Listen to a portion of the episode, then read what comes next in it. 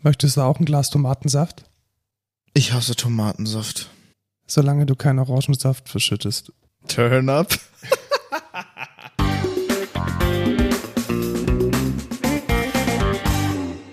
Hallo und willkommen zur 89. Folge Code Culture Podcast. Ich bin Lukas. Und ich bin Markus und wir erzählen euch alle 14 Tage das Neueste aus der Tech-Bubble mit einem Thema der Woche und ähm, Heute ist der 7. September 2022. Und wir sind schon nach einer Woche wieder zurück, weil heute hat Tim Apple die Keynote gesprochen. Ja, er heißt Tim Cook. Eigentlich. Ja, aber äh, Präsidenten nennen ihn auch gern mal Tim Apple. Genau. Deswegen beginnen wir doch gleich mit der, mit der Apple Keynote. Das ist eine schöne Tradition. Wir schauen uns die an und nehmen dann praktisch direkt, jetzt sind es acht Minuten nach Ende der Keynote, den Podcast auf. Und deswegen ziehen wir auch, weil es so spannend ist und wir noch alle unsere Gedanken ähm, dazu preisgeben möchten, äh, ziehen wir die, das Thema der Woche quasi vor, äh, vor die News. Wenn wir überhaupt noch Feedback und Rückblick und News machen, gucken wir dann. Ja, genau. Und es hat gestartet, die Keynote mit wie immer schön Imagefilmen und alles ist toll und peachy und Umwelt und so. Und Apple Watch, die Apple Watch Series 8. Sie rettet Leben. Genau, also man stirbt einfach nicht mehr, wenn man eine Apple, Richtig. äh, Apple Watch hat. Ähm, du hast eine Apple Watch ähm, Fünf. 5 und ich habe, glaube ich, eine 6, kann das sein? Das kann sein, ja. Du hast Genau, Blood hab- Oxygen, gell? Genau, ich habe Als es rausgekommen ja, genau. ist. Das ist die es Sechser, rausgekommen ja. ist die Sechser, genau. Werden wir wechseln auf die 8. Mal schauen, welche neuen Features es gibt. Ich spoiler schon mal, ich glaube nicht. Ja, ich glaube es auch nicht. Also man stirbt nicht mehr, weil Herz und so. Frauen werden Menschen mit Gebärmutter äh, werden äh, gesünder. oder wissen mehr über ihren Menstruationszyklus Bescheid. Genau, das war, hat sehr lange äh, Erklärung gebraucht. Ja. Ja, also spannend. Ich kann mich da nicht reinversetzen, aber scheint wohl toll zu sein. Durch einen äh, Temper also Ja, Temperatursensor. also was ist genau, was ist, was ist denn überhaupt die Hardware dahinter? Es ist ein Temperatursensor, der halt ähm, am Handgelenk die Temperatur misst, die Körpertemperatur.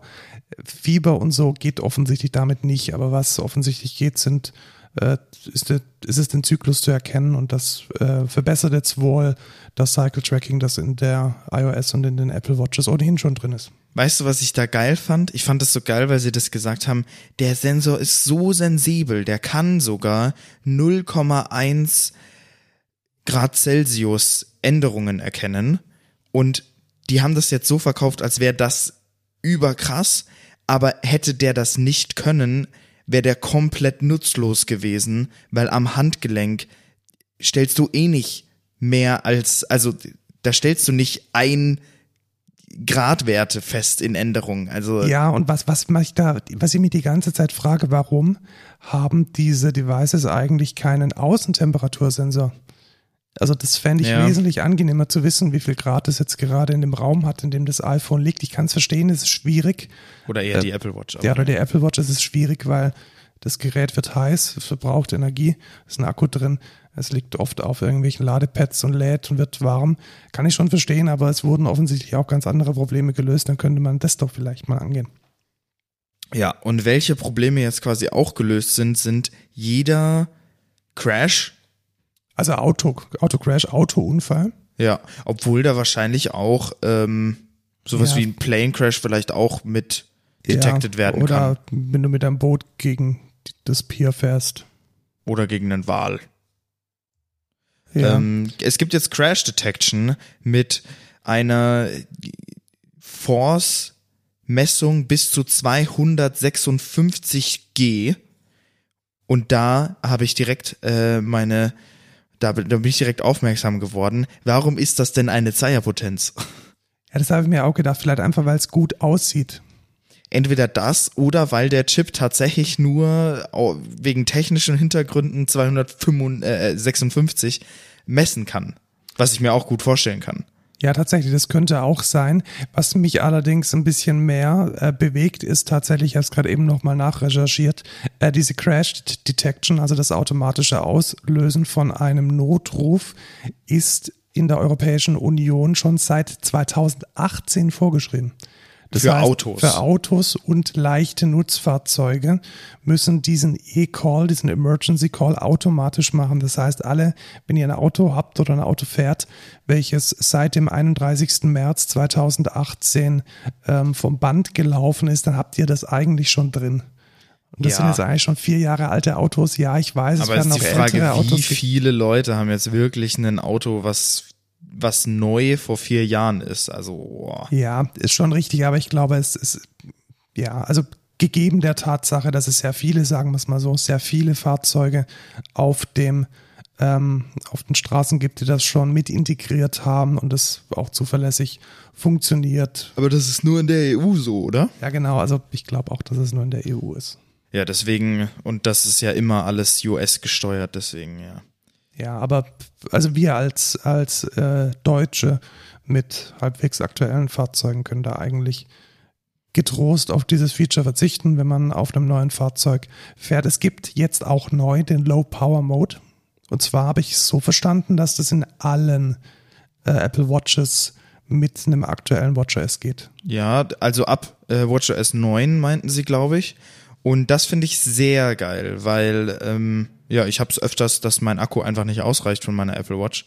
Ich habe nämlich eine kleinere und halt die Series 5 und ja, da reicht die manchmal schon nicht für ja, okay, für den Tag schon. Also ich war jetzt, ich bin jetzt um acht aufgestanden, habe die angezogen ähm, und die reicht jetzt schon noch.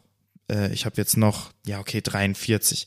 Aber ich sag mal, wenn ich bei jemand übernachte, dann reicht die halt nicht mehr. Ja, also der Klassiker ist irgendwie morgens losgefahren und dann abends noch irgendwie auf der Party und irgendwie Genau, genau. morgens auf den Zug warten. Genau Da das, da genau dann, das ist mein Use Case. Da wird's dann schon kritisch. Ja. Und da ist ein Low Power Mode natürlich mega nice, weil wenn ich dann, dann kann ich halt sagen, okay, ähm, ich bin jetzt entweder auf der Arbeit oder irgendwie gerade, was weiß ich, warte auf den Zug oder was weiß ich, äh, oder ich bin auf der Party, da benutze ich meine ähm, Apple Watch eh nicht so krass, dann schalte ich halt den Low Power Mode. Finde ich cool. Ja, und ich habe also bei meiner Uhr auch gemerkt, dass es, ähm, wenn ich sehr oft eben draußen unterwegs bin, dann ähm, geht die Batterie wesentlich, wesentlich schneller leer. Also wahrscheinlich, weil GPS ist aktiver. Ähm, es gibt mehr, mehr Licht, das heißt, das Display muss heller sein. Und wahrscheinlich ist es wärmer auch. Ja, es ist wärmer, Das richtig. heißt, dieses- der Akku entlädt sich wahrscheinlich auch ja, schneller. Und das ist tatsächlich ein Issue. Also wenn man wirklich mal so einen Städtetrip macht und da ist der Apple Watch bei mir zumindest auch so Standard-Navigationstool, da ja, Low Power Mode, gute Sache, können wir abkürzen. Äh, fein, dass es das jetzt endlich gibt. Auf dem iPhone gibt es ja schon länger. Und sie haben die Preise stabil gehalten. Also es liegt jetzt bei 400, 500 US-Dollar. Das entspricht den Preisen der alten Apple Watch Series äh, 7. Ja. Ähm, alles in allem nicht spektakulär. Ja, also ist okay, kleines Update, aber ich glaube, ich werde mir keine kaufen. Ich würde jetzt nicht sagen, dass sich das Update von der 6 aus lohnt, zumal das Design bis auf die Tatsache, dass der Bildschirm jetzt ja ein bisschen mehr, ähm, ja, ein bisschen größer ist, der Rand ein bisschen kleiner geworden ist, es sich generell ein bisschen runder anfühlt. Aber sonst hat sich auch optisch nicht viel verändert. Ja. Und ein noch kleineres Update gibt's in der Apple Watch SE, die ja die quasi diese der kleine Bruder davon ist oder Schwester. Genau, kann man vielleicht auch nochmal den Price Tag da zum Vergleich sagen. Das sind 249 Dollar. Also das heißt, Fast die Hälfte. Ja, so Hälfte, irgendwas zwischen Hälfte und äh, zwei Drittel. Und was da vielleicht ganz interessant ist, was es eben nicht hat, und das ist das Always On. Ja, und das finde ich halt ein Pain, weil für mich ist halt eine Uhr always on. Ja, also genau, es ist ja, ich komme auch noch aus einer Zeit, als man reguläre Armbanduhren getragen hat und da ist halt ein Feature, dass das Ding halt die Zeit anzeigt, wenn man draufschaut. Und ähm, das ist halt nur möglich, wenn das Ding die ganze Zeit an ist. Und das ist echt, finde ich, ein bisschen ein, ja, ein Wermutstropfen. Und vielleicht auch das Hauptargument, warum es so verhältnismäßig günstig ist. Also Ja. muss man jetzt halt auch sagen, es sind äh, dann doch irgendwie 150, 200 Euro weniger. Ähm, da muss, da muss irgendeine Feature, eine Feature-Differenz drin sein. Und das ist jetzt offensichtlich die Tatsache, dass das Ding halt nicht nicht dauerhaft an ist. Richtig. Und dann kam ein Schocker. Du hast schon von Leaks gehört, dass irgendwie ein Case einen neuer, neuen Ja, genau. Button Also hat. The Verge hat ein, ein Gerücht publiziert, dass oder es sind Fotos aufgetaucht von einem Case mit einem neuen Button und ich habe dann eigentlich schon gedacht, what, what the WTF, warum äh, neuer Button kam ja jetzt gar nicht. Die Apple Watch Series 8 hat keinen neuen Button und habe hier irgendwie schon in die Shownotes reingeschrieben, alles Quatsch, äh, Gerücht war Mist. Aber es kam eine komplett neue Apple Watch Reihe Ja, tatsächlich. Apple Watch Ultra heißt das Ganze. und die richtet sich vor allem an ich glaube, man kann schon sagen, extreme Einsatzzwecke, vor allem im Bereich der extremeren Sportarten. Genau, Leistungssport. Leistungssport, ähm, Tauchen, ähm, Bergsteigen, Ja. auch unter extrem niedrigen Temperaturen. Und das ist schon, das ist schon ein, ein, ein erstmal ein fettes Ding. Also nicht, also beides. Die Sachen, Beides, die genau. man macht und äh, die Apple Watch an sich ist ein fettes Ding. transfigurativ und physisch. Also das Ding Ja. ist echt ein dicker Klunker, der dir am, am Armgelenk hängt. Äh, aus Titanium, nicht aus Alu. Und dieses, diese Apple Watch Ultra hat jetzt den neuen Button. Der Action-Button. Genau, und damit kann man, ähm, den kann man sogar frei belegen oder man kann ihn frei belegen. Customizen, ja. Customizen. Bestimmt auch super gut, wenn man Handschuhe anhat, gerade beim Tauchen oder wenn man äh, irgendwie unterwegs ist beim Bergsteigen. Und er versucht dann, dieser Button so best, best ähm, Feature zu, Ja. zu liefern. Also sowas. kontextual quasi ein hilfreiches Tool, um nicht das, äh, den Touch-Display zu benutzen. Genau, Beispiel, ähm, man trainiert jetzt irgendwie im Stadion und läuft seine Runden, dann kann man damit die Labs zwischenstoppen. Oder du machst einen Triathlon, wechselst von Schwimmen auf Fahrrad oder Schwimmen auf Laufen, äh, dann kannst du umswitchen mit dem Action-Button. Oder du machst irgendwie weitere Extremsportarten, irgendwie Ironman und kannst dann zwischen den einzelnen Disziplinen äh, dann dein, dein, dein Switch machen. Und ich glaube, was wirklich toll ist, und das fand ich softwaretechnisch ein unglaublich geniales Feature, ist ähm, Navigation in der Wildnis. Also Ja. von irgendwie markieren, wo das Zelt steht, um es dann im Kompass mit einzublenden, bis zu einem retrospektiven Speichern von den Wegen, die man gelaufen ist, um dann äh, wieder zurückzufinden zur Basisstation. Automatisch, sei Genau. gesagt. Automatisch wird das gemacht, retrospektiv. Also man kann dann sagen, ups, sorry, ich habe jetzt keinen Plan, wo ich mehr bin. Äh, führ mich doch mal bitte wieder zurück. Es hat einen zweiten Lautsprecher, um auch unter Extrembedingungen sinnvoll äh, Töne von sich zu geben. 36 Stunden Batterie mit bis zu 60 Stunden, wenn man Energiesparfunktionalität anschaltet. Ja, und ähm, zu dem Lautsprecher noch, der kann irgendwie, der, die haben auch ein bestimmtes Sound-Pattern, das bis zu 180 Meter kann man das dann trotzdem noch hören, irgendwie, wenn man Hilfe braucht oder so. Oder wenn man sich sucht gegenseitig. Ähm, ja, fand ich all in all ziemlich äh, interessant. Und wer außer Sven Robert kauft sich das jetzt? Ja, das ist eine gute Frage. Also ich glaube, für uns ist es kein Kandidat. Ähm, die Frage ist natürlich, wir haben uns auch während der Show gefragt, Wir wie viel kostet. gestritten, gell? Ja, genau, wie Ja. viel kostet das Ding jetzt? Ähm, Markus sein Guess war 1200 Ja. ähm, und mein Guess war 800 und dann meinte er, nee. Nee, das ist also schon 1200. Das ist ein Profi-Ding. Und er hat mich immer so, er hat mich immer so ein bisschen bequatscht, während wir, also während wir geguckt haben. Das haben wir relativ am Anfang gesagt.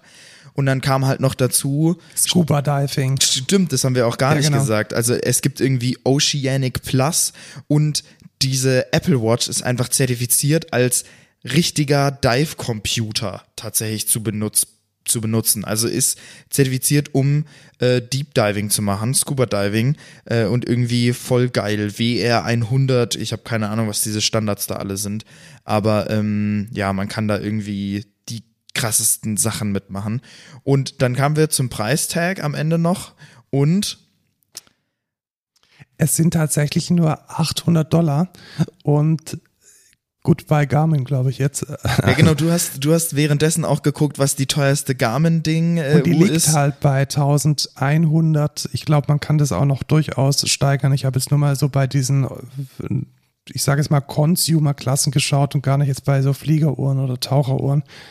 Und also für, für 800 Dollar wahrscheinlich dann irgendwie so, ich sage es mal mit Mehrwertsteuer und Euro-Inflation, äh, 900 Euro ist es schon ein ziemlich professionelles Ding.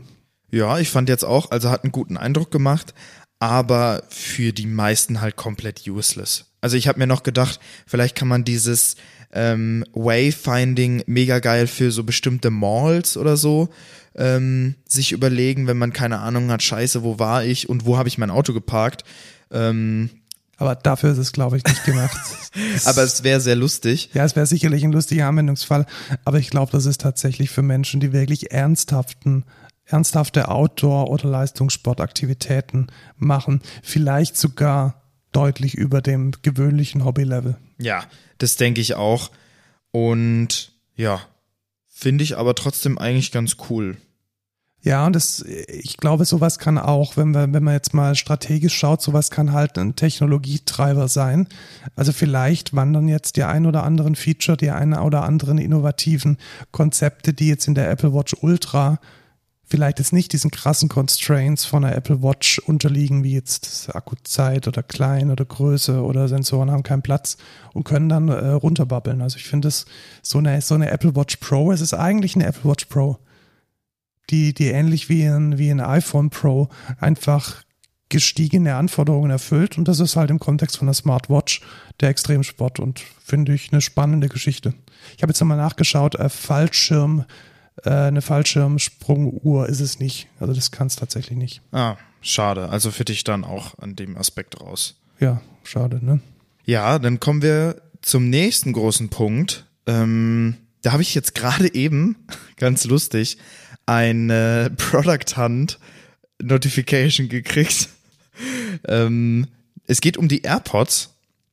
Die AirPods Pro vor allem, also eigentlich nur die AirPods Pro. Richtig, AirPods Pro 2. Ja, und die sind neu und alt, oder? Ja, also Alt und wir neu. haben uns, also sie sehen eins zu eins genauso aus wie die normalen AirPods Pro. Das Case sieht fast genauso aus.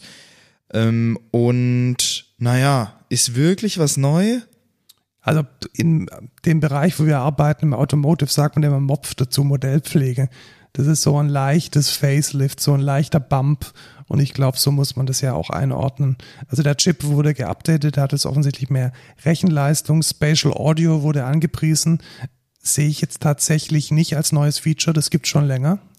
Aber Zwei neue Sachen sind ganz spannend. Ja, zu dem Spatial Audio. Es gibt ja jetzt Personalized Spatial Audio. Da kannst du dann mit der Kamera von deinem iPhone Bilder von deinem Ohr machen und dann personalisiert er dein Spatial Audio, um noch mehr in-depth in der Music zu sein. Ich weiß jetzt nicht, wie viel äh, Ding Unterschied das macht. Das muss Ja, man also halt das. Hauptproblem ist halt einfach, dass ein verschwindend geringer Promillbereich der Mixes, die man so von hört, überhaupt für Spatial Audio gemacht sind. Also das ist, glaube ich, echt ein absolutes Marketing-Buzzword, welches in der Realität kein, keine Anwendung findet. Noch nicht. Und ich glaube auch, so wie man irgendwie auf DistroKit für 10.000 Plattformen auf einmal hochlädt, wird es die nächsten zehn Jahre auch kein Ding werden.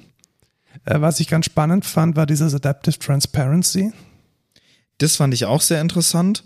Da geht es darum, dass man quasi, wenn man jetzt neben einem äh, Presslufthammer steht, was ja durchaus oft vorkommt, ähm, dass man dann Adaptive Transparency anmacht und der sehr laute Geräusche quasi unterdrückt, aber die anderen noch durchlässt. Ja, und das ist davon abzugrenzen, dass halt die normale äh, Transparency halt nicht reagiert, sondern die hat so einen statischen Algorithmus, der halt immer gleich funktioniert. Und dieses Adaptive Transparency würde jetzt, wenn es spontan ein lautes Geräusch kommt, sich darauf einstellen und dann die Geräuschunterdrückung an dieser Stelle noch optimieren und dieses Geräusch herausfiltern. Presslufthammer war jetzt die Demo. Kann ich mir vorstellen, dass das an gewissen Stellen sinnvoll ist. Also ich laufe zum Beispiel auch im Transparency Mode zur Arbeit und wenn dann einer unserer lieben Poser-Motorradfahrer neben vorbeirauscht, fände ich es dann doch ab und zu mal ganz, Stimmt, dafür ist es Nett. eigentlich perfekt, gell? wenn Ja, wenn ich dessen Motorgeräusche jetzt nicht höre. Ja, ähm, ich bin immer noch erstaunt, dass das überhaupt, also warum ist das auf Product Hunt? Das ist eine sehr gute Frage, weil Product Hunt eigentlich so die, die absoluten Nischen-Startups. Genau, also das ist ja jetzt nicht für eine Big Company, um ihr Produkt zu pushen, sondern eigentlich um irgendwie Startups und Vielleicht- irgendwelchen Open vielleicht- Source Sachen. Hat der intern auch mal was schreiben dürfen. Ja, hier Aaron O'Leary ähm, postet AirPods Pro Second Generation. Äh, ja. Ah, ein ganz wichtiges Feature, haben wir das genannt? Ich glaube Nein, nicht. ein Touch Control ist wichtig. Ja, ich habe auch noch, ich habe noch zwei weitere Features, die Ah, ich ja, kurz okay. erwähnen möchte. Also, wie machst du denn deine AirPods lauter und leiser? Das kann ich nur am iPhone. Ja, genau. Ich, ich greife dann immer in die Hosentasche und äh, drücke an diesen Seitenknöpfen rum. Das muss man jetzt nicht mehr. Ja, es gibt jetzt Touch Control mit Hoch- und Runter-Swipe Action. Wie das am Ende äh, genau funktioniert und wie gut das funktioniert, das muss man natürlich austesten. Sowas kann halt echt gern friemelig werden. ja, also richtig. Die, die Fläche, also die Form hat sich ja nicht geändert.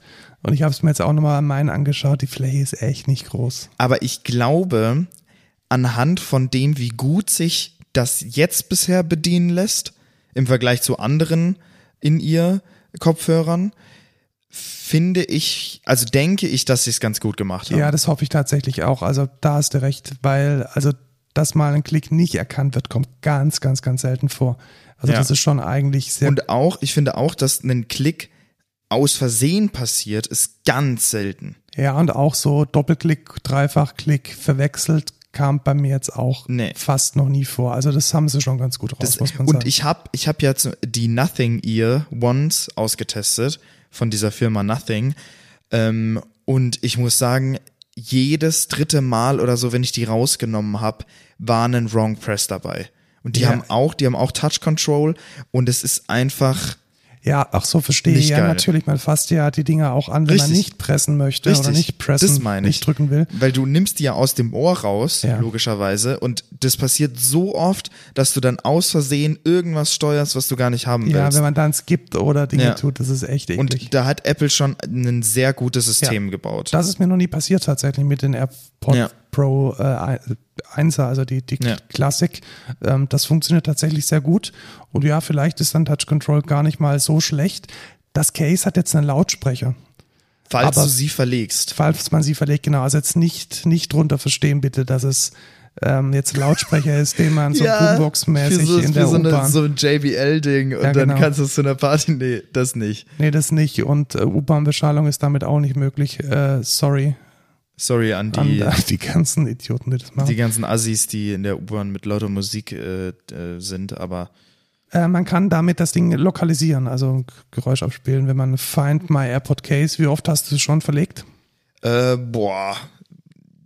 Jeden Monat mindestens einmal, glaube ich. Ich verlege es tatsächlich nicht, muss ich sagen. Ich vergesse, manchmal vergesse ich auch einfach, ich pack mir dann die AirPods rein, leg mein Case auf mein, auf mein Schlüsselbrett da oder so, auf den, auf den Schrank, den ich da hab im Eingang, gehe dann raus und denk mir so, fuck, wo ist mein Case? Hast du kein Taschenabklopfritual? nee, tatsächlich nicht. Also ich habe hab ein ich Taschen. Taschenabklopfritual und da ist alles in der richtigen Tasche und cool. Ich mach das, aber erst nachdem ich aus der Wohnung raus bin. Und da ist es dann zu spät. Ja, richtig, Ja. richtig. Aber vielleicht kann dir der neue Lanyard-Halter helfen dabei. Was ist ein Lanyard? ein Lanyard ist eine Schlaufe oder so ein Bändel. Ich glaube, Bändele wird Bändele. der Sch Sch Schwab sagen. Bändele. Ja. Da kann man jetzt, also das ist einfach ein Loch seitlich. Ja, genau, da kann man das dann so durchhängen. Was aber cool ist. Finde Also, ich schon gut. finde ich auch nice. Und ich glaube, es ist auch im Bereich Accessibility echt wichtig, weil Ja. es, die Dinger sind friemelig und klein, wenn man irgendwie Parkinson Das hat. heißt, oder ich kann jetzt meinen AirPod-Case einfach an meinen Schlüsselbund hängen. Zum Beispiel, das könntest Ja. du damit tun oder einfach das da greifen. Ich hoffe dann aber, dass, wenn man das dann irgendwie zentrifugalen Kräften äh, aussetzt, dass das dann nicht aufgeht. Oh, stimmt. Ja. Aber die Magnete sind eigentlich Die Magnete stark. müssten stark genug sein. Ähm, ja, das war's eigentlich zu den AirPods 2. Wirst du sie dir kaufen, ist die große Frage. Ich bin dann tatsächlich am überlegen. Ich bin ja, am überlegen, Was ob ich bezahlt ein Rebuy gerade für die AirPod 1? Hast du das für gecheckt? meine, ähm, ich habe jetzt einfach gesagt, die sind im sehr guten Zustand. Natürlich sind die im sehr guten Zustand. Ähm, äh, 94 Euro. Na, immerhin. Also, Ja, Ja. finde ich solide. Dann tut der Preis von 249 US-Dollar auch vielleicht gar nicht so Finde ich aber weh. auch stark. Genau der gleiche Preis, Ist wie, der gleiche die, Preis, wie die ja. jetzigen. Ist halt die Frage, was dann in Europa ankommt. Also da kommt noch Mehrwertsteuer drauf. Ja, also die jetzigen kosten äh, im UVP äh, 280, ja, ich denke, an der Preisregion wird's Ja. wird's anstoßen. denke ich auch. Ja, ich habe mir übrigens vor, vor einer Woche für 120 Euro einen neuen linken AirPod Pro 1 gekauft. Das tut natürlich jetzt weh. Ja, weiß ich nicht. Also ehrlich gesagt macht's, egal. macht's mich jetzt nicht so an. Okay, ja. Ja, ich hoffe einfach, wenn ich mir neue kaufe, dass dann äh, das Ladeproblem, was ich immer habe mit den AirPods, äh, einfach weggeht. Ja, und da genau in die Richtung würde ich vielleicht auch zuerst mal die Blogs und die Erfahrungsberichte lesen, ob Ja. das dann tatsächlich immer noch so ein Glücksspiel ist, ob das Ding jetzt lädt oder nicht. Oder ob sie da jetzt eine Verbesserung gemacht haben. Ja. Okay, dann kaufe ich die jetzt direkt. Ja, mach mal. Dann kannst, kannst ist das Store wieder, ist das Store wieder online? Ja, Store Weil, ist online. äh, da war während der Kino traditionellerweise down. Gut, Ähm, kommen wir zur, ja. zur, zum Hauptthema. Die ganze Welt wartet auf neue iPhones. ja, ich weiß nicht, ob die ganze Welt, aber Die westliche privilegierte Welt, die keine anderen Sorgen hat, äh, wartet auf neue iPhones. ja. Und das iPhone 14 ist draußen. Es ist underwhelming. Also genau, das, das Standard iPhone 14, also nicht das Pro, ist underwhelming. Was ich gut finde, ist, dass man jetzt auch mit dem normalen iPhone eine, ähm, eine größere Variante kaufen kann, nämlich namens iPhone 14 Plus. Das ist dann nochmal ein Zoll oder so größer und dann hat man einen größeren Bildschirm. Und ich fand es relativ drollig, wie sie dann erzählt haben, dass auf dem größeren Bildschirm mehr drauf passt. Ja. Oh mein Gott, du kannst hier die Bilder größer sehen. Schau mal, es passen auch mehr Buchstaben in einer Ja. Zeile, wenn die Schriftgröße gleich bleibt. Unglaublich. Atemberaubend. Also keine neuen Feature können wir eigentlich äh, so Doch. stehen. Welches denn? Ja, Satellit. Ach stimmt. Das Ach, ist da auch mit ja, dabei. Satellit ist dabei. Okay, dann, dann versuchen wir es doch nochmal aufzubröseln. Also wir haben jetzt fünf Farben. Ähm, schön, freuen wir uns. Und ähm, den A15, also denselben Prozessor äh, Apple Silicon, der bisher im Pro war. Also es ist letzten Endes jetzt ein klassisches, normales iPhone in der Prozessorqualität eines Pros. Es hat weiterhin zwei Kameras, die sich verbessert haben, aber es ist keine dritte dazugekommen. Und was ich sehr, sehr, sehr spannend finde und ich hoffe, dass das jetzt der Standard wird und dass das iPhone ähnlich wie mit USB-C und Firewire Apple da jetzt einen Standard setzt, nämlich dass es zumindest in den US-Modellen kein SIM-Tray mehr gibt. Das ist aber gleichzeitig auch der Tod für jeden Hope, dass irgendwann mal External Storage supported werden würde. Findest du?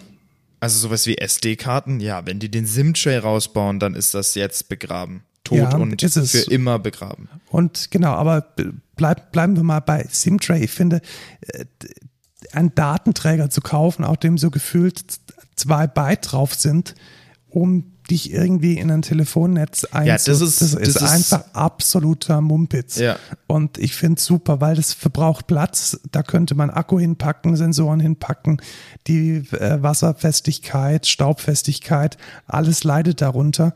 Wenn man da ein Loch ins iPhone reinfräsen muss und Weißt du, was man da hinpacken könnte? Reinpackt, einen Fingerabdrucksensor. Ja, richtig, genau das wollte ich sagen. Diese Wichser, die sollen mir endlich meinen scheiß Fingerabdrucksensor geben. Ja, haben sie nicht. Dafür haben sie zumindest in den USA eine SIM-Tray ausgebaut. Was braucht man dann eine eSIM logischerweise? Also eSIMs werden ja, ich habe auch eine drin in meinem iPhone als zweite SIM-Karte für meine berufliche Telefonnummer. Ich nutze da Multisim und das ist ein US, nee, nicht ein USB, das ist ein QR-Code, den man dann einfach abscannt und das ist dann das Datum, welches dann als SIM-Karte, SIM-Kartenersatz eSIM verwendet wird und das genügt. Und warum muss ich da irgendwie eine Karte rausfriemeln mit irgendeiner komischen Büroklammer und irgendwie meine Fingernägel brechen? Einfach Mist. Also mehr davon bitte und äh, ruhig auch äh, für den europäischen Markt. Ja, das hat auch Crash Detection, braucht man nicht mehr viel drauf Ja, genau. eingehen. Und äh, ich habe heute Morgen schon äh, einen, einen Beitrag auf The Verge gesehen. Ähm, es gibt jetzt so, die Überschrift war sinngemäß, es gibt jetzt die ersten Handys, die äh, mit Satelliten reden können und der Hersteller ist Punkt, Punkt, Punkt. Huawei. Ja. Äh, turns out, nee, weil Apple macht das auch. Apple kann jetzt Satellitenkommunikation. Genau, aber jetzt nicht so, dass man jetzt damit äh, Liebesbriefe schreibt, sondern es ist für den absoluten Notfall gedacht. Ja. Und funktioniert so, dass die das äh, an den Satelliten schicken. Also die zeigen dir dann an, okay, in welche Richtung ist denn der Satellit, weil man sieht den nicht mit dem Auge. Ähm, Das haben sie auch nochmal erklärt. K-Wert, den Satelliten sieht man nicht. Genau, weil der ein bisschen zu weit weg ist. Ähm, und dann hilft dir aber dein iPhone, wo du es ausrichten musst und äh, musst es dann dahin halten und dann passiert die Kommunikation halt so, äh, ja, dass die so hin und her machen so ein bisschen und dann ähm, wird das weitergeleitet Ja, an dann, äh, dann klickt man so eine Notfallwisser durch, so, wo tut's dir weh? Äh, Genau. Hast du Aua? Brauchst du Hilfe? Wer ist es? Wo bist du? Was, was ist aber passiert? genau, was tatsächlich ziemlich gut ist, weil das sind die Standardfragen, die jeder ähm, Notfall-Call quasi eh wissen muss und sowas wie bist, ist jemand verletzt, bist du verletzt, ähm, wer bist du erstmal auch, ähm, wo ist das, wie ist das Terrain, ja. Und das wird alles schon in diesem Wizard quasi ausgewählt, wo du einfach nur so kleine ähm, Boxen auswählst, so Buttons. Und dann wird es weitergeleitet, nicht direkt an die Notfallstelle, sondern an ein Relay Center. Ja, nicht ganz. Also sie haben es tatsächlich, glaube ich, so gemacht, dass sie das Relay Center nur da brauchen, wo die automatische API nicht funktioniert. Ja, ach so, okay. Genau, also ja. es gibt, es gab, also sie haben gesagt, äh, irgendwie where text ähm, messages cannot be answered, haben sie dieses Relay Center. Ja, okay, aber ich glaube auch nicht, also die Frage Also in ist, wie viele, ja eben, wie viele Notfallstellen haben denn die Möglichkeit, da nur auf Text zu antworten, weiß Random ich nicht. Fact, es gibt einen Notruffax. Ja, perfekt. Deutschland. Das ist auf jeden Fall das, was wir brauchen. Auf jeden Fall haben die dieses Relay Center und wenn da der Text quasi nicht geht, dann haben die da tatsächlich echte Menschen, die ausgebildet sind und die dann mit einem anderen reden und das dann quasi so weiterleiten. Was natürlich mega doof ist, weil das dann erstens länger dauert, zweitens mega Kosten verursacht, weil die Leute muss ja irgendjemand beschäftigen.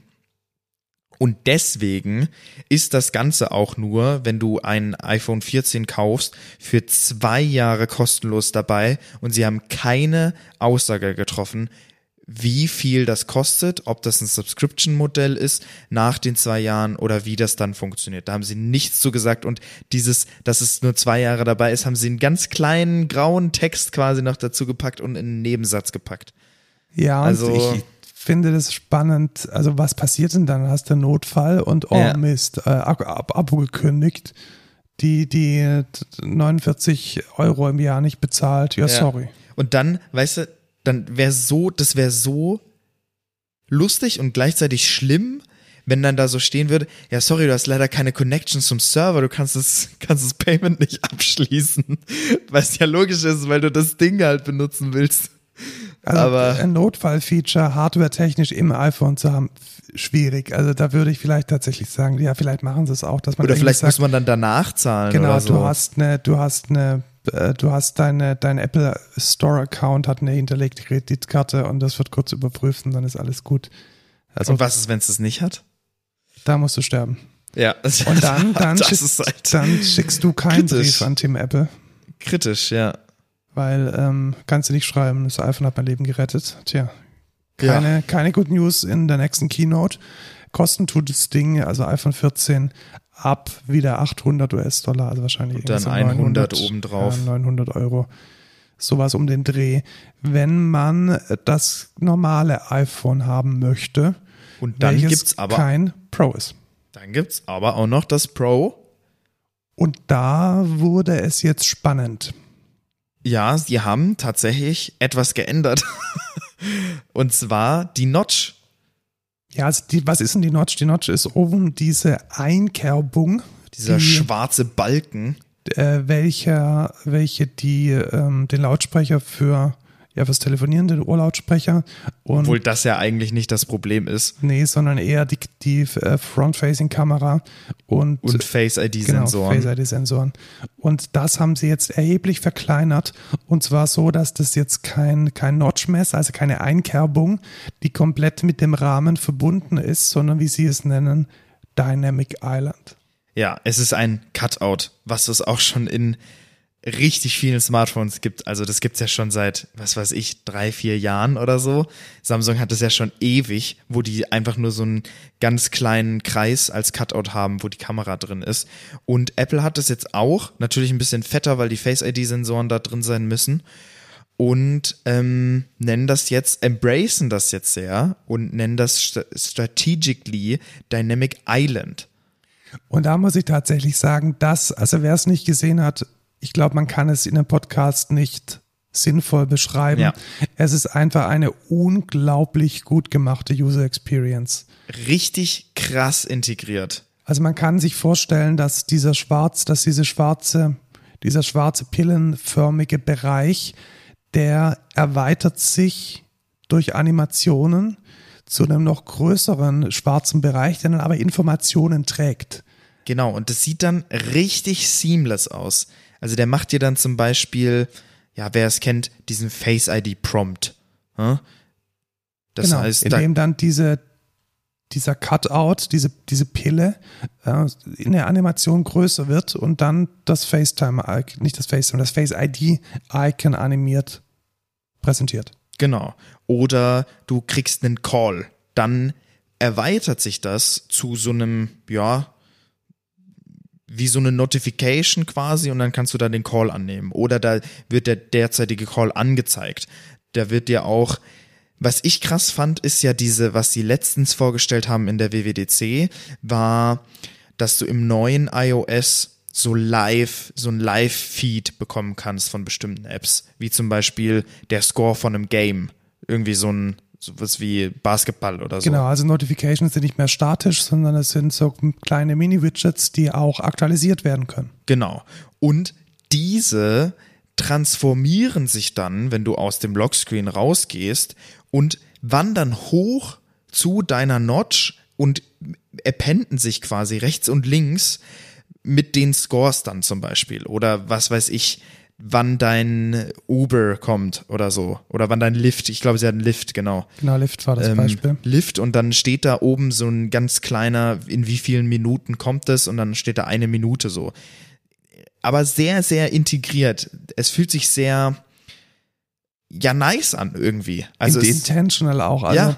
Und ich glaube, das ist ein, ein Lehrstück in User Experience. Also man versucht Ja. da nicht drum rumzuarbeiten und eine, eine Alternative und eine, ein Verstecken zu machen, sondern es ist integriert. Es, es wird zu Ja. einem, zu einem Wiedererkennungsmerkmal auch. Also ich glaube, das, das wird so ein ikonisches Ding und man, man versteckt es nicht. Ja. Und das finde ich schon, ähm, also nicht äh, weit mehr als mutig. Das ist in gewisser Weise smart und glaube ich auch eine sehr gute Einstellung an technische Constraints, dass man sie in gegebener Weise akzeptiert und aber trotzdem kreativ damit etwas schafft, was einen Mehrwert äh, bildet. Und das haben sie ja an der Stelle echt gut gemacht. Und ganz ehrlich, das ist für mich eines der Gründe, warum ich jetzt gerade eben nachgeschaut habe, wann ich meinen Vertrag verlängern kann, weil das hat mir gefallen. Ja, ich muss auch sagen, also ich fand das von einer technischen Perspektive einfach sehr impressive.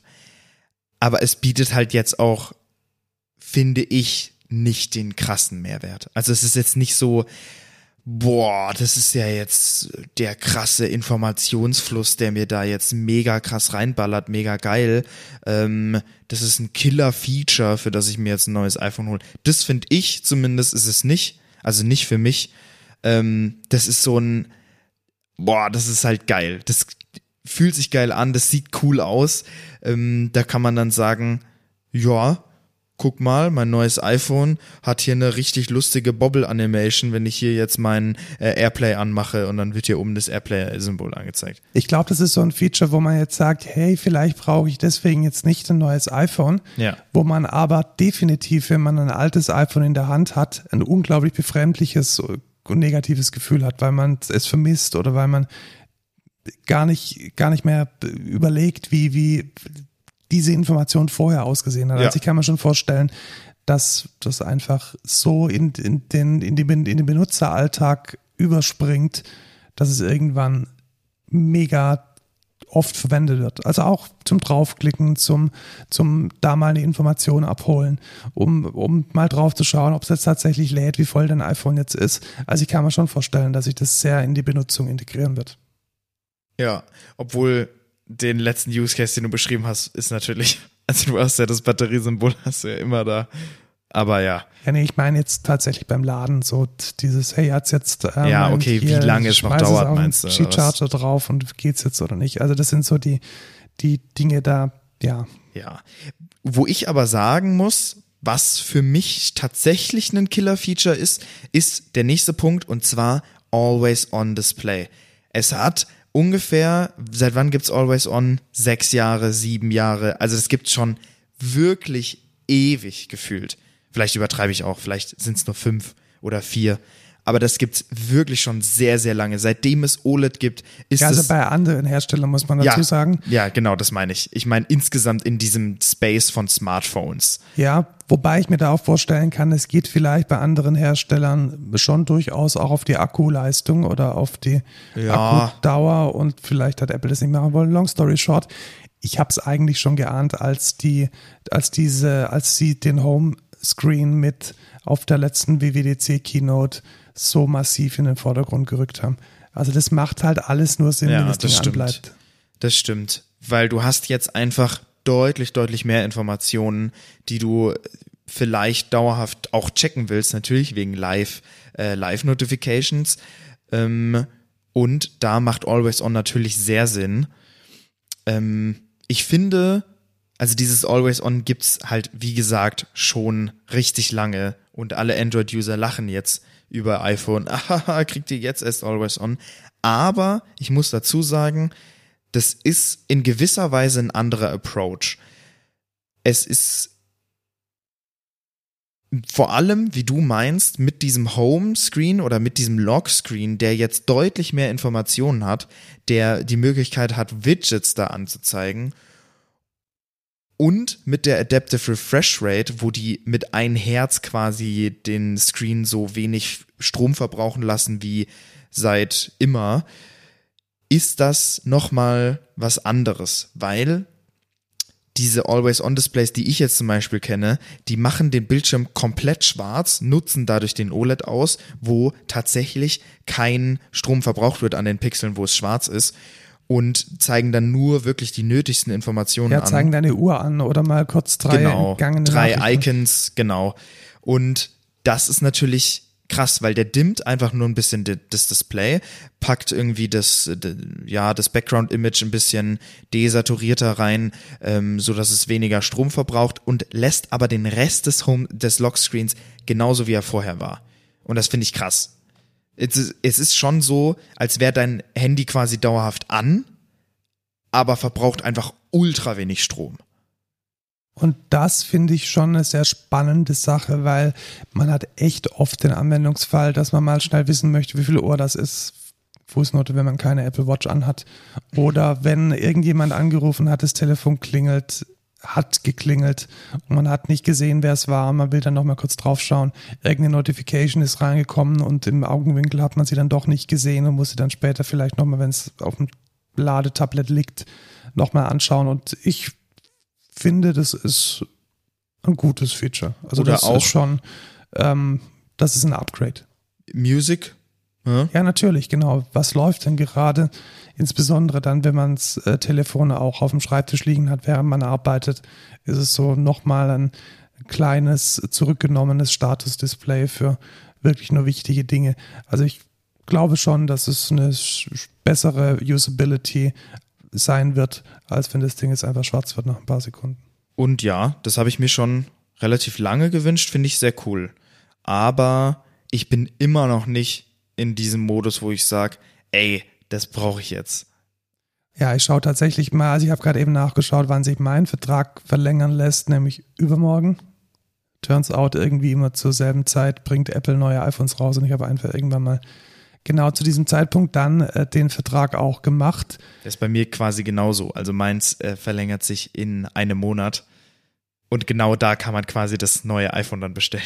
Ja, also ich überlege es mir vielleicht nochmal, welche Angebote es von der Telekom gibt. Der Startpreis liegt wie bei den letzten iPhone Pros auch bei 1000 US-Dollar. Oder 1100 für, 1100 die, für das größere Modell. 1100 für das größere Modell mit einer sinnvollen Speichergröße und dem Europreis landet man dann schon irgendwo bei 1200, ja. 1300 vielleicht auch und es kann ab dem 16. September vorbestellt werden.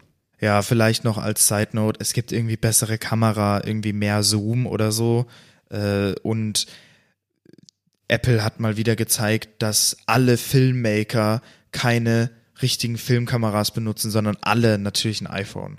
Ja. Genau, also Blackmagic kann einfach heimgehen, schmeißt eure Kameras ja. weg, ähm, dreht eure Kinofilme mit dem iPhone. Ja, hat man auch schön gesehen, wie die da so ein, was weiß ich, 1000 Euro, 2000 Euro Gimbal haben und dann so ein iPhone da rein, da reinspannen.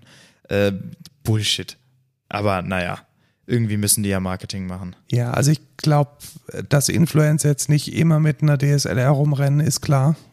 Ähm, wenn man wirklich professionell Anführungszeichen irgendwas mit Medien macht, kann man damit, denke ich, schon einen Teil seiner Arbeit gut erledigen. Aber dass man jetzt an, in Situationen, wo man ohne Probleme eine professionelle Kamera einsetzen kann und es auch im Budget ist, äh, jetzt aufs iPhone greift, das sehe ich heute nicht und in zehn Jahren auch noch nicht.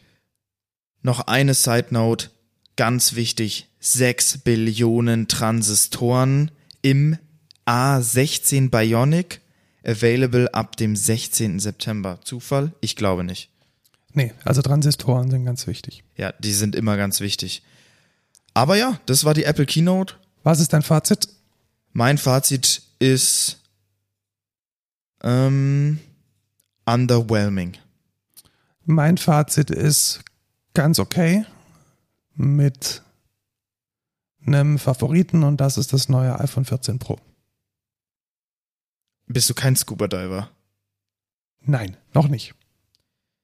Kommen wir zum Feedback und Rückblick. Unsere äh, schöne ähm, Rubrik, die eigentlich immer am Anfang kommt, ähm, in der wir erzählen, was wir die letzten Woche so gemacht haben und was äh, wir so erlebt haben. Und es wurde veröffentlicht, dass ich auf einer Konferenz spreche und da in dem Manufacturing Track eine Keynote halte, ich glaube sogar die Keynote, äh, Biver Biver, auf dem Flowfest. Das ist der hauseigene Kongress von Flowable und da werde ich drüber reden, wie man einen Manufacturing Digital Twin mit einer Process Engine gewinnbringend pflegt. Ja. Ihr könnt euch registrieren, könnt dann zu, zuhören, zuschauen, ähm, Datum und so, weiß ich gerade nicht auswendig. Äh, Werde es aber im Podcast auch nochmal erwähnen, wenn es dann näher rückt. Das ist im November und ähm, irgendwie so, ich glaube Freitag, 13, 14 Uhr, äh, europäischer oder mitteleuropäischer Zeit. Und es geht so circa eine Stunde. Also wenn ihr euch äh, für Manufacturing, also für fertigende Industrie, also Automotive, Landmaschinen und so weiter interessiert und da das Thema Digital Twin für euch interessant ist und ihr ohnehin schon immer mal so ein bisschen auf Process Engines geschielt habt, dann ist das vielleicht ein ganz guter Vortrag, der für euch interessant sein könnte. Ich werde ihn vermutlich auf Englisch halten. Nee, nicht nur vermutlich, sondern ziemlich sicher. Ja, cool. Dann wünsche ich dir dabei viel Spaß. Ja, du darfst auch zuhören, Lukas. Ach echt? Ja, Ach, das ist, ja, das ist ja schön. Sogar auf Arbeitszeit. Ach so, ja, ja, dann bin ich auf jeden Fall dabei. Du wirst uns auf jeden Fall aber auch davon berichten. Ja, das werde ich. Und ich werde wahrscheinlich vorher auch nochmal, wenn es näher rückt und die Zeitplanung ein bisschen konkreter ist, dann euch auch nochmal vielleicht ein bisschen was über den Inhalt sagen, vielleicht sogar das mal zu einem Thema der Woche machen und dann auch nochmal den Hinweis geben, wo man sich anmelden kann. Ja, dann kommen wir zu einem zu einem Hinweis, den ein Hörer uns geschickt hat. Äh, danke Quirin. Ah, wir hatten letztes Mal, der das, Fuchs. Ist, das ist echt, echt lustig, gell? Wir haben letztes Mal gesagt, hey, wie wär's denn, eigentlich könnte doch der, der, der Bund, also so was, was wie das Bundesministerium für Bildung und Forschung mal so ein Produkt oder so ein Projekt fördern mit so einem offenen Whiteboard. Ja. Turns out, es gibt, es. ja genau, und steht auch noch gefördert vom Bundesministerium für Bildung und Forschung. Also mehr Culpage auf unser Haupt. Äh, Google hat es nicht gefunden, aber Quirin hat es uns dann noch mitgeteilt. Fullscreen.space. Fullscreen.space ist ein freies äh, Open Source Tool, welches man sowohl auf selbst hosten kann, als auch ähm, in der Fullscreen.space SAS verwenden kann. Und es ist ein funktionales, möchte ich mal sagen, Whiteboard. Also man kann da ein paar Post-its dran, ähm, dran packen, man kann ähm, Pfeilchen äh, verbinden, man kann ähm, Quadrate malen und man kann mit Text irgendwas reinschreiben. Ich habe gerade, ich habe gerade aufs GitHub geguckt und das ist eigentlich ganz cool.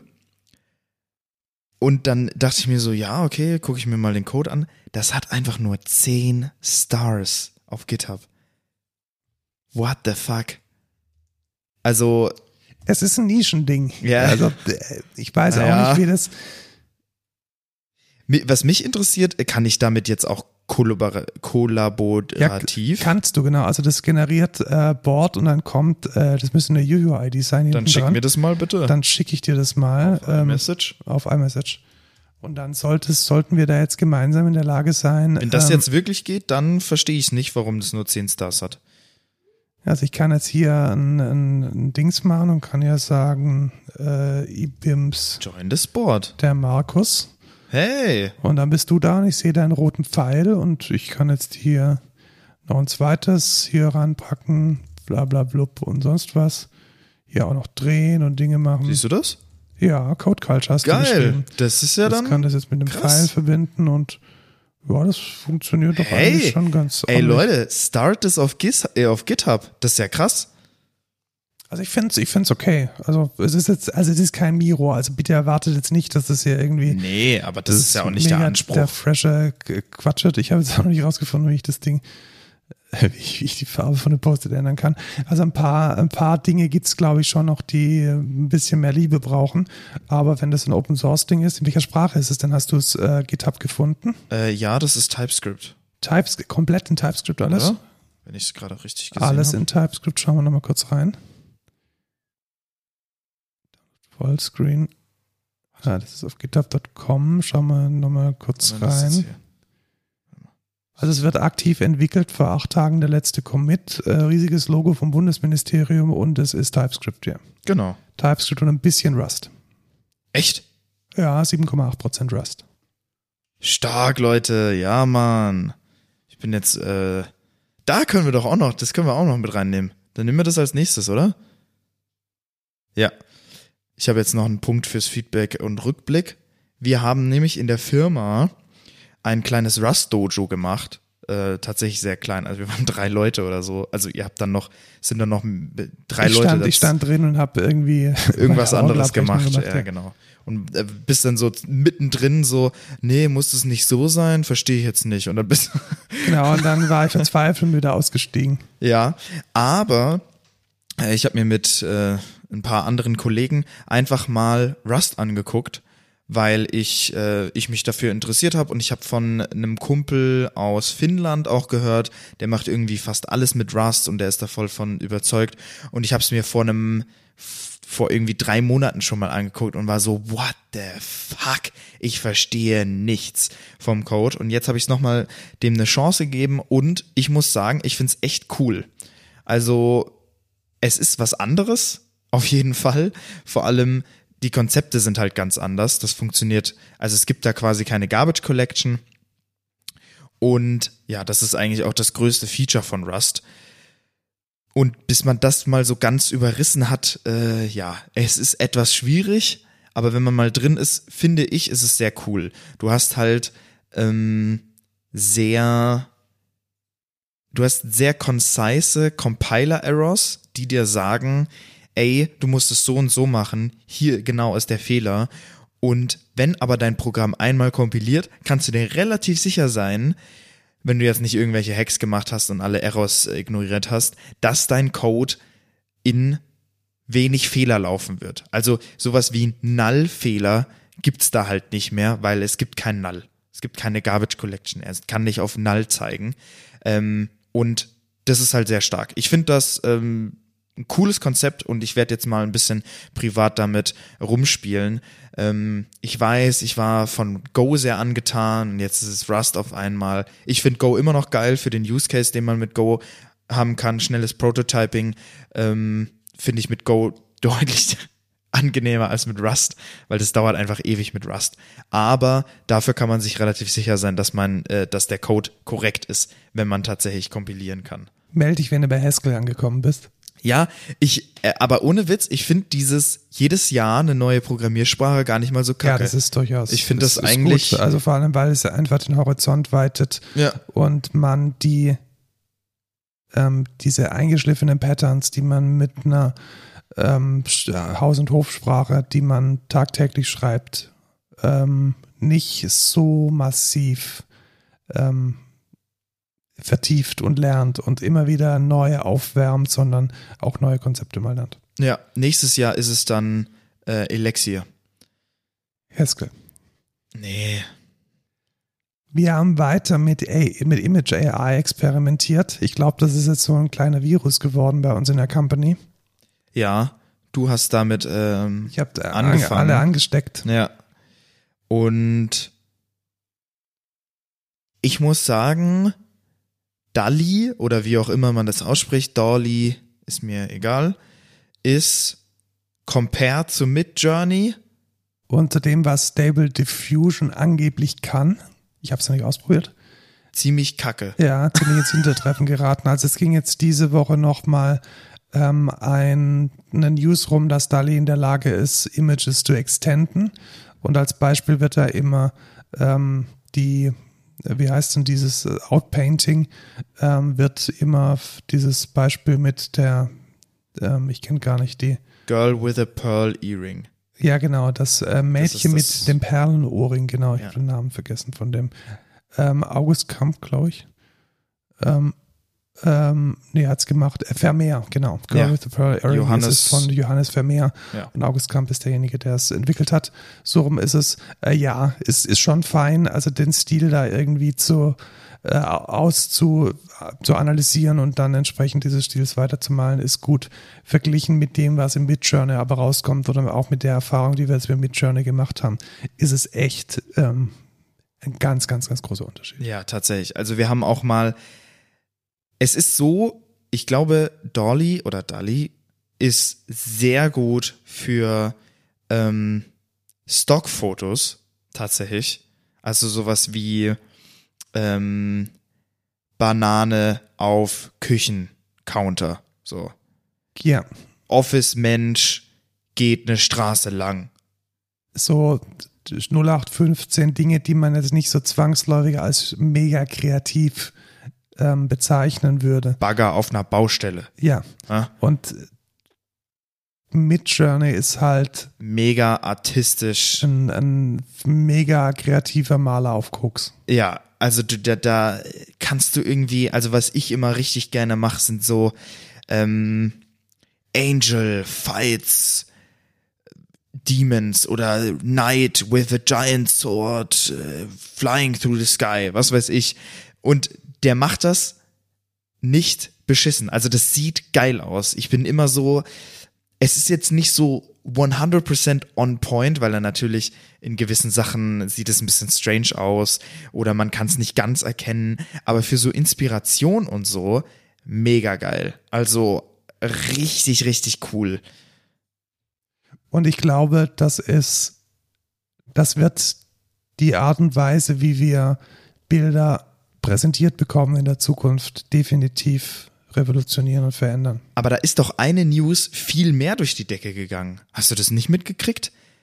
Dass die, die Atlantic, meinst du das? D dass der äh, seinen ersten Art-Wettbewerb gewonnen hat. Ja, genau, das ein. Ja, Eine richtig. Image AI hat in einem Art-Contest den ersten Preis gemacht. Und das hat natürlich dann eine Diskussion entfacht, ist es denn noch fair, wenn jetzt Künstler, also man muss dazu sagen, der Künstler hat jetzt nicht einfach den Output genommen und den dann ähm, eingereicht, sondern natürlich schon auch das Ding mit Photoshop oder whatever äh, nochmal weiterverarbeitet.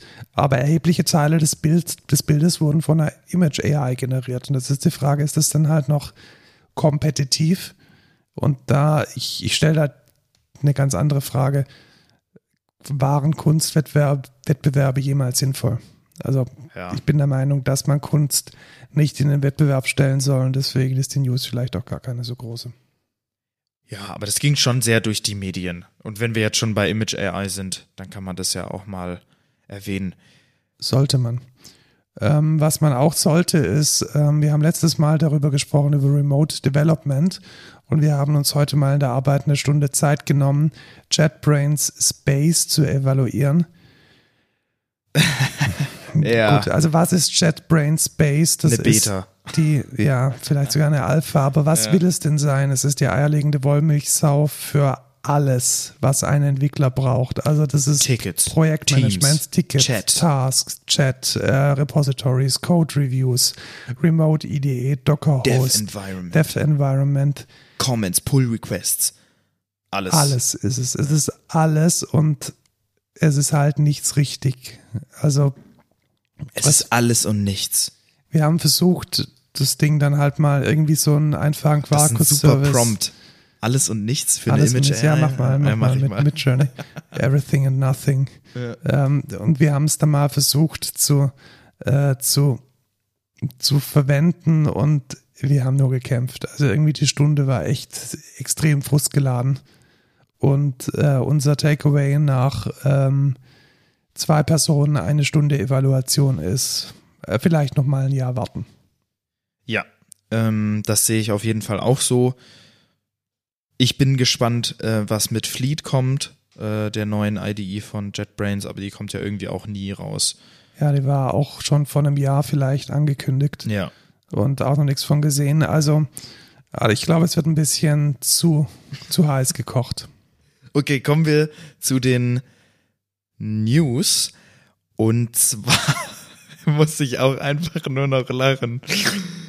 Nach, nachdem Snapchat eine Drohne angekündigt hat, eine Drohne abgekündigt hat, kommt jetzt die News, dass sie 20 Prozent ihrer Leute entlassen. Nicht so schön. Also für die Leute nicht, aber es ist auch einfach nur lustig.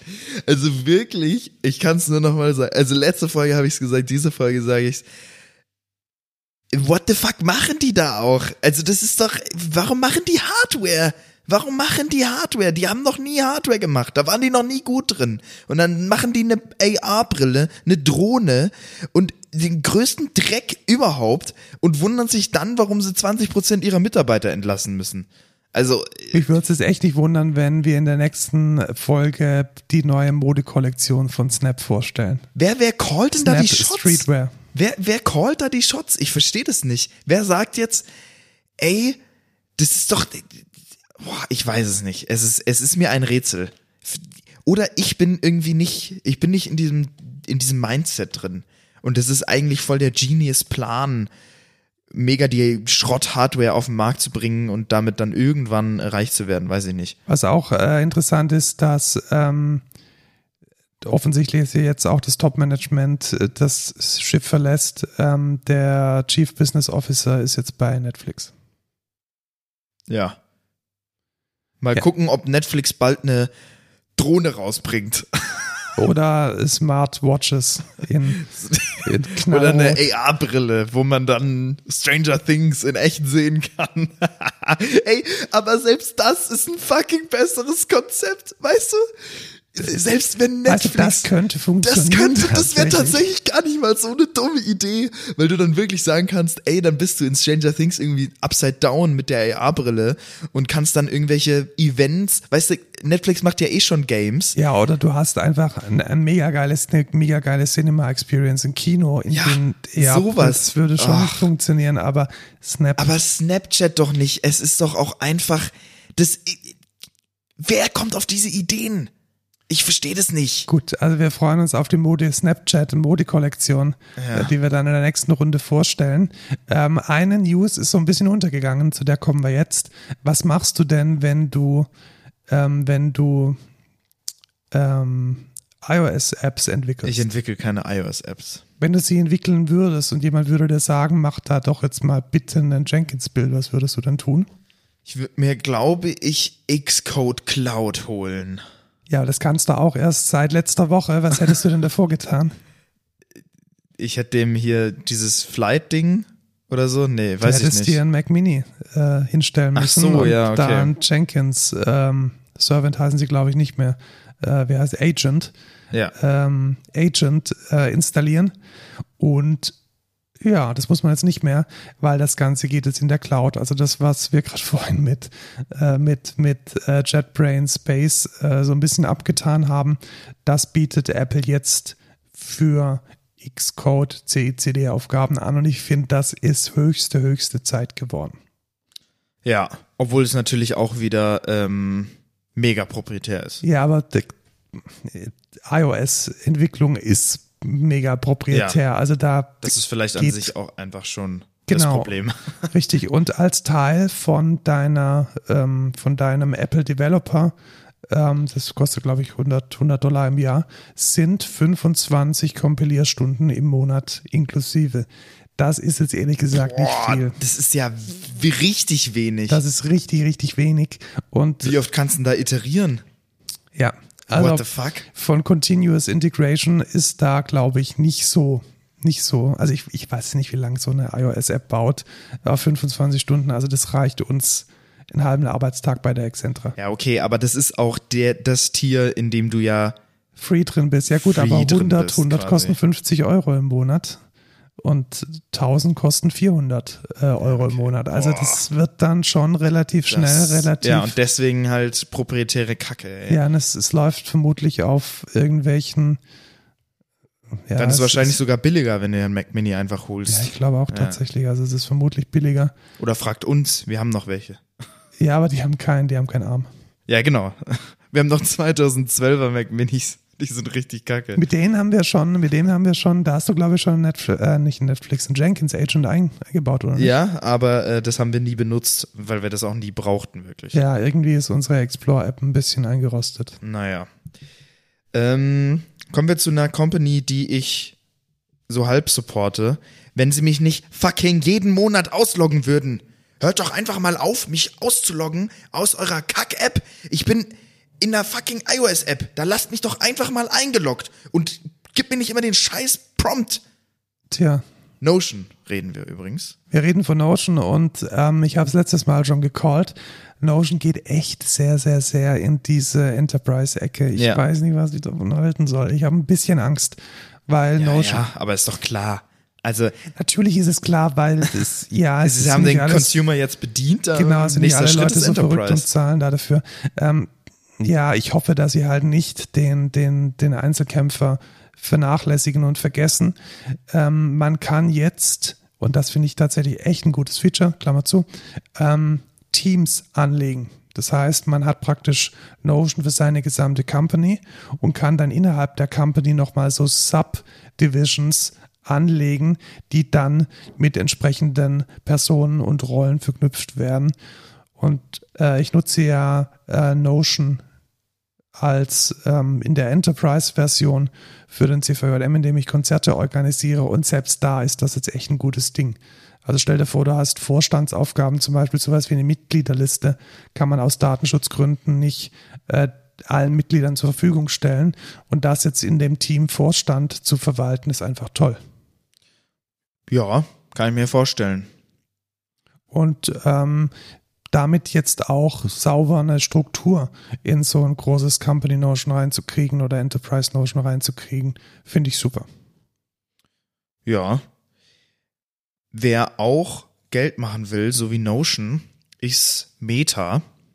Genau, da ging heute die News rum, die ist relativ aktuell, dass die Meta-Töchter, also Facebook, Instagram und WhatsApp, neue Features hinter eine Paywall starten wollen, starten, äh, nicht starten, stecken wollen. Und zwar ähm, ist der Geschäftsplan innerhalb von fünf Jahren schon spürbare Erlöse, äh, Zitat Ende, zu erzielen. Und da bin ich mal gespannt, welche, erstmal welche Feature das denn werden das werden frage ich mich auch. und äh, was da, was da monetarisierungswürdig ist. Also ich kann mir tatsächlich vorstellen, Also, Du hast fünf freie Nachrichten noch diesen Monat. also das Einzige, was ich mir vorstellen kann, ist tatsächlich sowas wie das, was jetzt als Facebook Business läuft. Also so weißt du, so Ja, ja, das, das glaube ich auch. Es gibt ja auch. WhatsApp-Business. Genau, schon. WhatsApp Business, dass du halt wirklich sagen kannst, hey, ich mache mir zum Beispiel eine, eine Restaurantreservierung.